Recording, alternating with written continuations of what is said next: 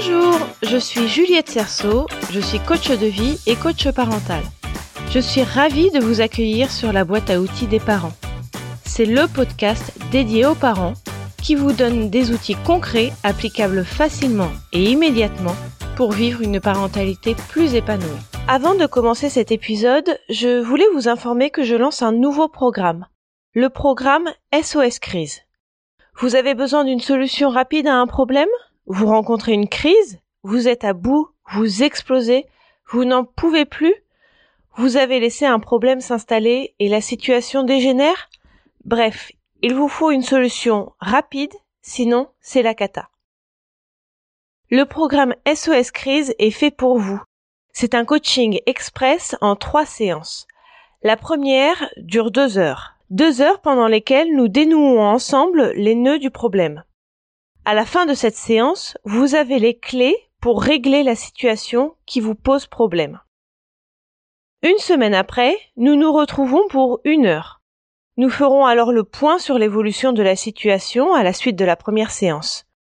Nous verrons si vous avez réussi à mettre en place les outils que je vous aurais proposés et nous verrons aussi comment aller plus loin. Et enfin, quelque temps après, à vous de me dire quand vous avez besoin, ça peut être une semaine, deux semaines, trois semaines, voire un mois, nous ferons une dernière séance d'une heure pour ancrer les résultats. Et profitez-en vite, car je fais une offre de lancement. Cette dernière séance est offerte jusqu'au 31 janvier. Maintenant, sans plus attendre, retour à l'épisode. Aujourd'hui, pour le dernier épisode de l'année, nous abordons une question épineuse. Celle des écrans. Faut-il laisser son enfant devant un écran ou l'interdire complètement? Quelle est la dose journalière à ne pas dépasser? Et est-ce qu'il y en a une d'ailleurs? Alors, avant de rentrer dans le vif du sujet, je voudrais préciser ce que j'entends par écran pour la suite de l'épisode. Écran désigne les écrans de télévision, que ce soit pour regarder la télé, un DVD, un Blu-ray, ou pour faire un jeu vidéo. Ça désigne aussi les consoles de jeux vidéo portatives et les tablettes, ça désigne les téléphones portables et les ordinateurs. L'utilisation des écrans fait polémique dans notre société. On a l'idée que les enfants passent beaucoup trop de temps devant un écran, à les en rendre idiots. Mais c'est surtout que les écrans créent un retard de développement. En effet, pour se développer, découvrir le monde, apprendre, il vaut mieux expérimenter soi-même, manipuler des objets, je pense au cube pour les bébés notamment, dessiner, courir, jouer, que le faire via un écran. Les écrans créent également une dépendance. La vie est tellement plus simple devant un écran. Il n'y a pas de problème quand on regarde un dessin animé. Il n'y a pas besoin d'attendre quand on joue sur un téléphone. Il y a la télé nounou. Le principe est simple, on les met devant la télé pour avoir la paix. Et ça fonctionne bien pour un temps, plus ou moins long selon l'âge de l'enfant. Par contre, si on met nos enfants devant la télé sans limite, de façon exceptionnelle, quand on doit télétravailler, bricoler, quand on est malade, ça me paraît tout à fait acceptable. On a un moyen simple d'avoir la paix, utilisons-le. Mais ayons conscience des conséquences d'une exposition trop importante aux écrans. Déjà, définissons ce qui est acceptable. Je vais pour cela m'appuyer sur les balises du docteur Serge Tisseron, qui a créé la règle 36912 apprivoiser les écrans et grandir. Vous avez dû voir ces affichettes un peu partout, car elle a été reprise par l'AFPA, l'Association française des pédiatres en ambulatoire. Elle est dans toutes les salles d'attente des pédiatres, dans les écoles, les hôpitaux, les crèches, les relais d'assistantes maternelles, bref dans tous les lieux qui accueillent des enfants. Cette règle est simple et facile d'accès. Je vais vous la résumer ici grossièrement, mais vous trouverez dans les notes de cet épisode le lien pour les consulter en intégralité. Alors pas d'écran avant 3 ans. Privilégiez les jeux traditionnels et les livres, à la télévision et au DVD. Laissez à votre enfant le temps de s'ennuyer pour imaginer ses prochains jeux. Vous pouvez jouer à la tablette avec lui, mais toujours à deux et pendant une période de temps limitée. Pas de console de jeu personnel avant 6 ans. Fixez des règles claires sur le temps consacré aux différents écrans. Veillez à respecter les âges indiqués par les programmes. La tablette, la télévision et l'ordinateur, c'est toujours dans le salon et jamais seul dans la chambre. Avant 9 ans, pas d'internet non accompagné. Fixez dès le début des règles claires sur le temps d'écran et parlez avec votre enfant de ce qu'il y voit et fait. La tablette, la télé et l'ordinateur, c'est encore dans le salon, pas dans la chambre. Paramétrez la console de jeu et les contrôles parentaux. Parlez à votre enfant du droit à l'intimité, du droit à l'image et des trois principes d'Internet. Le premier, c'est que tout ce que l'on y met peut tomber dans le domaine public. Le deuxième, tout ce que l'on y met y restera éternellement. Et le troisième, il ne faut pas croire tout ce que l'on y trouve. Et avant 12 ans, pas de réseaux sociaux. Déterminez avec votre enfant l'âge à partir duquel il aura son premier téléphone portable. Il a le droit d'aller sur Internet. À vous de décider si c'est seul ou accompagné et le temps qu'il y consacre. Parlez avec lui de ce qu'il y voit et fait en lui rappelant toujours les trois principes d'Internet. Ce message dit également qu'avant 9 ans, les écrans, c'est dans le salon, pas dans la chambre des enfants. Je ne peux que vous encourager à suivre ces règles. Je vais rajouter à cela que les écrans le matin, avant l'école, sont fortement déconseillés, car l'enfant est ensuite moins disponible pour les apprentissages qu'il va faire. Après, comme toujours dans la boîte à outils des parents, on reste réfléchi et rationnel. On ne va pas culpabiliser outre mesure, on ne va pas culpabiliser du tout d'ailleurs. Ce n'est pas parce qu'on met notre enfant de 5 ans devant la télé toute une après-midi, parce qu'il n'y a pas d'école et que l'on doit travailler, qu'il va forcément avoir un retard de développement. Ce n'est pas parce que la petite sœur de moins de 3 ans regarde les dessins animés du matin avec les aînés qu'elle va avoir des problèmes de développement. Et ce n'est pas parce que vous avez adopté des pratiques non recommandées jusqu'ici que c'est trop tard. Je vous rappelle qu'on a tous le droit à l'erreur et qu'on a tous la capacité de changer. C'est la répétition, le réflexe écran qui est à bannir.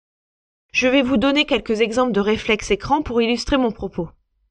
Quand vous allez faire vos courses, vous mettez votre enfant dans le caddie, vous lui donnez votre smartphone pour qu'il s'occupe. Vous allumez la télé dès que vous rentrez le soir et elle reste allumée non-stop jusqu'à ce que vous alliez vous coucher.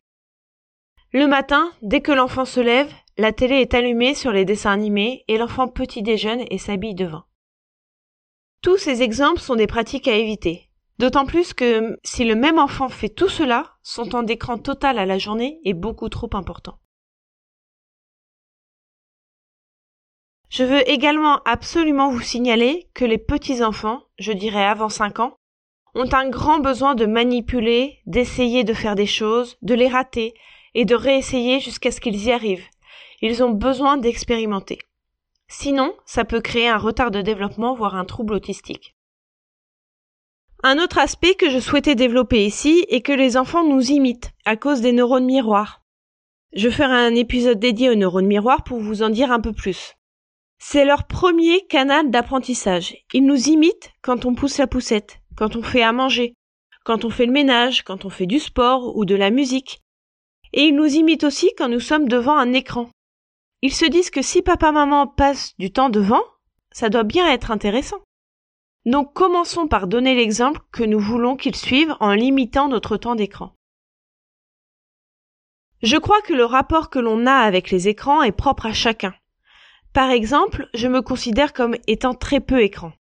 Je n'ai jamais eu de télé dans ma chambre étant petite et même aujourd'hui je la regarde très peu. Je regarde des films et des séries, mais pas la télé en tant que telle.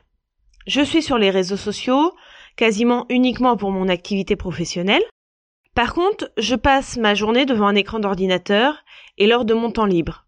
J'ai souvent le réflexe téléphone pour regarder la météo, mes mails, discuter avec une copine sur WhatsApp, prendre une photo. Bon, si je veux être honnête, il y a toujours une bonne raison pour prendre mon téléphone. D'autant plus depuis que j'utilise les réseaux sociaux à des fins professionnelles. Mais la télé est allumée uniquement quand on la regarde et jamais en bruit de fond. Si je veux un bruit de fond, je préfère la musique. Mais je sais que c'est très personnel et je ne vous l'impose absolument pas, évidemment. Je veux juste vous donner un exemple de quelqu'un qui, hors activité professionnelle, passe relativement peu de temps devant un écran. Pour le réflexe téléphone, j'ai bien conscience que du coup, quand je suis sur mon téléphone, je ne suis pas avec mes enfants. Quand je fais ça, quand mes enfants sont à côté. Et je trouve que c'est du temps de perdu avec eux. Donc j'essaye de me discipliner en me posant sur mon téléphone dans une autre pièce par exemple. Mais je me fais souvent rattraper par la patrouille, car mes enfants vont me demander le téléphone pour regarder la météo, mettre de la musique, avoir la lampe torche, jouer avec le chronomètre, peu importe. Ce que je vous propose pour clore cet épisode et ce sujet des écrans est de réfléchir d'abord à votre façon d'utiliser les écrans, à ce qu'ils vous apportent, à quelle fréquence les utilisez-vous, devant vos enfants ou pas? Et ensuite à réfléchir à ce que vous voulez pour vos enfants. Selon l'âge de vos enfants, mais en réalité même s'ils sont très jeunes, vous pourrez en discuter avec eux en leur posant les mêmes questions, adaptées à l'âge de l'enfant. Vous pourrez ainsi définir ensemble les règles et les exceptions. Je vais de nouveau vous donner mon exemple, pas pour que je me sente supérieur à vous évidemment, mais pour vous donner un exemple de ce qu'il est possible de faire. Nous avons décidé avec mon conjoint de ne plus laisser regarder la télé à nos enfants les jours d'école. Nous l'avons expliqué à nos enfants et nous leur avons demandé ce qu'ils en pensaient. Nous leur avons dit qu'à la place, ils pourraient jouer tout seuls ou entre eux, dessiner ou même jouer avec papa ou maman selon si nous sommes disponibles. Ils ont été d'accord et nous leur avons demandé, pour les jours sans école, qu'est-ce qu'ils en pensaient. Est-ce qu'ils préfèrent regarder la télé plus le matin ou plus l'après-midi? Résultat, après discussion, négociation et tractation, nous sommes arrivés à la règle selon laquelle mes enfants auraient droit à 30 minutes d'écran le matin, après le petit déjeuner, et une heure l'après-midi des jours sans école, lorsque nous sommes seuls à la maison. Alors évidemment, ça ne concerne que mon fils puisque ma fille fait sa sieste à ce moment-là. Mon fils peut regarder la télé, un DVD, jouer à la tablette mais à certains jeux bien définis, ou à la console uniquement à son jeu.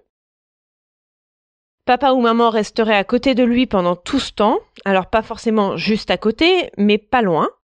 Lorsqu'il commence son temps d'écran, on lui rappelle qu'il a le droit jusqu'à telle heure, et quand c'est l'heure, nous ne coupons pas directement à la minute près, sinon c'est la crise assurée. Nous lui laissons finir son épisode ou sa partie de jeu. Et on a recopié ces règles sur une feuille affichée dans le salon. Alors j'avoue que pour la déco, on repassera. Je ne vous dis pas que c'est sans accroche, que notre fils obéit tout le temps, qu'il éteint la télé quand on lui demande avec un grand sourire et prêt à jouer avec nous. Mais je trouve que ça fonctionne plutôt bien. Lorsqu'il refuse, on lui lit la règle, et on lui dit la règle c'est la règle, il n'y a pas de discussion. Une fois les écrans éteints, l'après-midi surtout, il faut l'occuper. Alors, mon conjoint ou moi faisons un jeu ou une activité avec lui pour l'aider à se déconnecter. Et les jours où la maîtresse est absente, ou le parent qui est là est malade, ou tout autre événement exceptionnel qui requiert que nous ayons la paix et que les enfants s'occupent tout seuls sans nous déranger, eh ben c'est happy hour de télé ou divers écrans d'ailleurs. Alors c'est assez rare. Ça nous rend service sur le moment, pourquoi s'en priver? Je pense que le tout est de rester mesuré dans l'utilisation des écrans, raisonnable, et surtout avoir une consommation d'écran qui se fasse en conscience. Je vous invite à me dire en commentaire comment vous, vous utilisez les écrans et quelle est la réflexion que vous vous faites à ce sujet-là. J'en ai fini au sujet des écrans. J'espère que cet épisode aura permis de vous informer un peu plus sur l'utilisation des écrans et peut-être de vous faire déculpabiliser. C'est mon souhait en tout cas. Je vous informe que la semaine prochaine, il n'y aura pas d'épisode. Je vous souhaite de très très bonnes fêtes de fin d'année et je vous dis à l'année prochaine avec grand grand plaisir. Vous retrouverez toutes les notions utiles sur le site internet BAO comme boîte à outils, BAO desparents.com et vous pouvez vous inscrire à la newsletter pour être notifié chaque semaine des nouveaux épisodes et pour télécharger mon guide gratuit des 5 règles pour arrêter de crier. Je vous offre également la liste des émotions que j'ai élaborées pour développer votre vocabulaire émotionnel. C'est la première étape pour pouvoir ensuite mieux accueillir vos émotions et celles de vos proches, à commencer par vos enfants. Sachez que vous pouvez également me suivre sur Instagram sous le nom BAO des parents et sur Facebook sur la page La boîte à outils des parents. Si vous avez aimé cet épisode, n'hésitez pas à me le faire savoir en déposant un avis 5 étoiles sur Apple Podcast. Même si vous n'avez pas de compte iTunes, vous pouvez déposer un avis et un commentaire. C'est vraiment ce qui va permettre à la boîte à outils des parents de remonter dans l'algorithme de recherche d'Apple Podcast. C'est donc le meilleur moyen de me soutenir et de permettre à d'autres auditeurs de retrouver ce podcast plus facilement.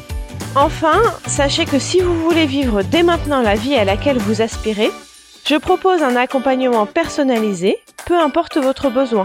Que ce soit dans votre vie familiale, votre vie professionnelle, dans votre vie personnelle ou même dans votre vie sentimentale.